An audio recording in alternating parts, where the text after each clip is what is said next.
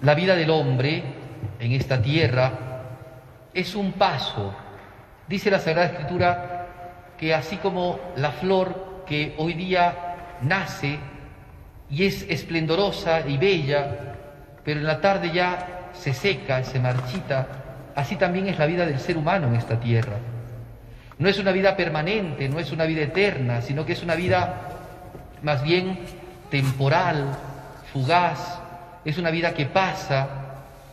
Y esto es así, esto es una realidad.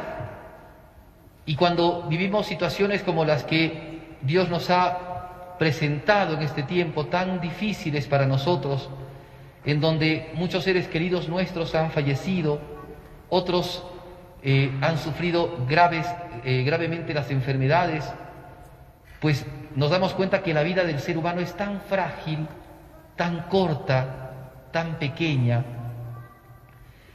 Pero la fiesta que hoy día celebramos, la memoria al menos de la, de que, es un tipo de fiesta en la iglesia, ¿no? La memoria es un tipo de fiesta en la iglesia, que es la de los beatos mártires de Barbastro, es una de tantas eh, celebraciones que nos encienden el corazón porque nos ponen cerca de lo que es la vida cristiana. Es decir, a veces nosotros nos dejamos llevar mucho solamente por lo que vemos, solamente por lo que tocamos, solamente por lo que, por lo que sentimos y pensamos que es lo sensato. Y perdemos de vista de que hay cosas que son mucho más profundas y más grandes que solamente lo que vemos, lo que tocamos, lo que escuchamos, lo que sentimos. De hecho, el misterio de la muerte eh, se deja ver en la razón de la separación del alma y del cuerpo. O sea, la realidad científica de la muerte, que es la incapacidad del movimiento por sí mismo y de sí mismo, se llama esto movimiento inmanente del ser humano, es porque ya no hay un principio que al ser humano lo hacía moverse. Un motor que había en el ser humano que antes tenía y que ahora ya no lo tiene, por más que tenga las mismas células, por más que tenga el mismo ADN, por más que tenga los mismos órganos, los mismos huesos. Había un principio motor que le daba la vida y el determinado, el determinado tipo de vida que tenía y que ahora no lo tiene. Ese principio motor ese principio de vida del ser humano es lo que se llama alma, porque es lo que anima, lo que anima el cuerpo, lo que le da vida al ser humano. Bien, entonces, eso es algo también que constatamos y es algo real. Nuestra vida pasa y la muerte consiste en que eso que empezó junto, alma y cuerpo, ahora se separa. Pues bien, como decía Hoy día estamos eh, celebrando la memoria de los mártires de Barbastro. ¿Quiénes eran estos, estos mártires?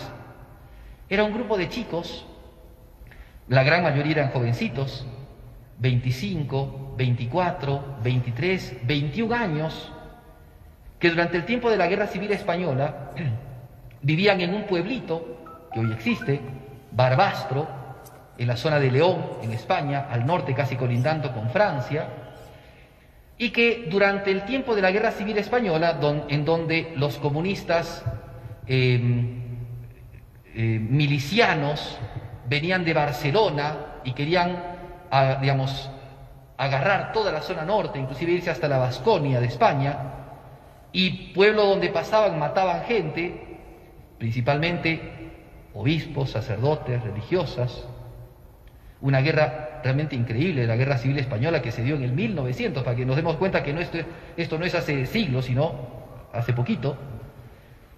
Pues en ese momento unos chicos eran seminaristas, chicos que estudiaban en un seminario, y agarraron a todos los religiosos de esa casa, eran claretianos, agarraron a todos, al rector del seminario, a los formadores del seminario, inclusive iban a agarrar a un hermano, pero el hermano estaba sin hábito y como era un hombre muy de trabajo tenía todas las manos callosas, entonces no le creyeron que era religioso y lo dejaron afuera. Y después agarraron a todos estos jóvenes, 51 jóvenes, o sea, 51 en, total, con sus formadores y los seminaristas. ¿Cuál era su pecado? ¿Cuál era su, em, digamos, su delito? Ser cristianos y ser futuros sacerdotes. Pues bien, en el lapso entre el 6 de agosto y el 15 de agosto, los milicianos los apresaron en un lugar, en un colegio, el colegio de los Escolapios, y los tuvieron allí y fueron matando de a grupos, de, más, de los más grandes a los más jóvenes. La primera cosa que les pedían era que renunciaran a la fe, que se sacaran la sotana, que renunciaran a la fe para dejarlos libres. Y esos jóvenes renunciaron a eso y prefirieron la muerte, entonces los mataron fusilándolos a todos. Pues bien, ¿qué quiero decir con esto? Nosotros, ante la pérdida de un ser querido, ensombrecemos nuestro corazón, porque nos causa tristeza, se nos desgarra el alma. La pérdida de un ser querido es, es un, dolor tremendo, pero la fe, ¿y por qué es un dolor tremendo? Porque claro, humanamente hablando, naturalmente hablando, pensamos y nos damos cuenta que este ser que vivió y que camina con nosotros hoy día ya no está. Hemos eh, velado su cuerpo, hemos enterrado a nuestro difunto y ya no lo tenemos. Pues bien, pero la fe nos enseña otra cosa. Y por eso es que la muerte es vencida por la vida y es vencida por el amor. Porque el cristiano sabe que a partir de Cristo, de su Señor, de su Dios, de aquel, de aquel que le ha enseñado que es la resurrección y la vida, y de aquel que le ha prometido que el que cree en Él, aunque muera, vivirá, sabe entonces que la vida de este, en este mundo no es una vida, si bien es pasajera y es corta, sin embargo, no es la única. No se termina aquí, no se termina en el sepulcro, no se acaba. La vida del cristiano es como la de Cristo. Por eso es que decía San Agustín, cristiano viene de Cristo. Él es el primogénito y nosotros somos sus hermanos. Él es el que nos abrió la puerta y nosotros podemos entrar por ella. Él es el que nos dio la herencia y nosotros ahora somos los herederos. ¿De qué? De la vida eterna. Y resulta que nosotros, que somos tan pequeños, la filosofía nos llama finitos, tenemos un fin, principio y fin, de repente ahora, por la misericordia de Dios y no por nuestros méritos, por el amor de Jesucristo que llegó hasta la muerte, nosotros podemos decir ahora que el que muere con Jesús y el que muere en Jesús no morirá para siempre, sino que la muerte más bien es una puerta que le abre la vida. Y la verdadera vida, no una vida temporal como esta, no una vida pasajera en donde muchas veces pasamos más penando que alegrándonos, sino la vida de alegría y felicidad junto con Dios. Y por eso ustedes han venido a esta misa hoy día. No porque ustedes piensen solamente que se terminó la vida de esta señora, de su familiar, de su mamita, de su hermana, de su pariente. No ha terminado, ha empezado. Y así como los santos mártires, los beatos mártires de Barbastro, jóvenes tan chiquitos, 25, 24, 23, 21 años, que supieron darse cuenta de esto y entonces prefirieron, para no romper su amor con Jesús, para no apartarse de Jesús, porque es la única seguridad Cristo, ¿eh?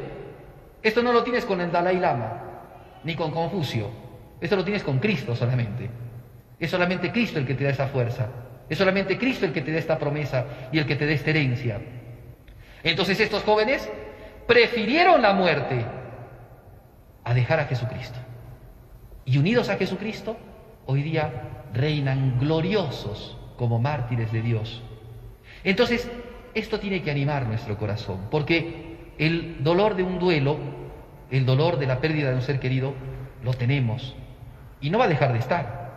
Pero cuando lo iluminamos con la fe, cambia, se va transformando y de dolor, de angustia, de tristeza, se va tornando inclusive acción de gracias, porque hemos de agradecerle a Dios también esos momentos hermosos que Dios nos dio con nuestro parientito, con nuestro ser querido, con nuestra mamá. Porque Dios fue tan bueno que nos dio un pedacito del cielo al darnos este ser querido. Pero por eso también tiene que llevarnos a nosotros a pensar de que nuestra vida no se termina aquí. Así como la vida de ella no se terminó aquí, empezó ahora la verdadera vida, la vida del resucitado, del Cristo glorioso y la del cristiano que está unido a la gloria, pues así también será con nosotros. En algún momento partiremos nosotros de aquí, no sabemos cuándo, pero si estamos con Cristo, los que vivimos con Cristo y morimos con Cristo, sabemos que resucitaremos también con Él. Esa es nuestra fe. Eso es lo que creemos. Esa es la fe del cristiano. Una fe que rompe inclusive con la muerte. Eso es lo que nos da fortaleza. Eso es lo que nos da valor. Eso es lo que anima nuestras vidas. Entonces, en esa fe y en esa esperanza y con esa confianza, sigamos la celebración de esta misa rogando por esta almita para que el Señor le conceda la gracia hoy día mismo de alcanzar la vida eterna.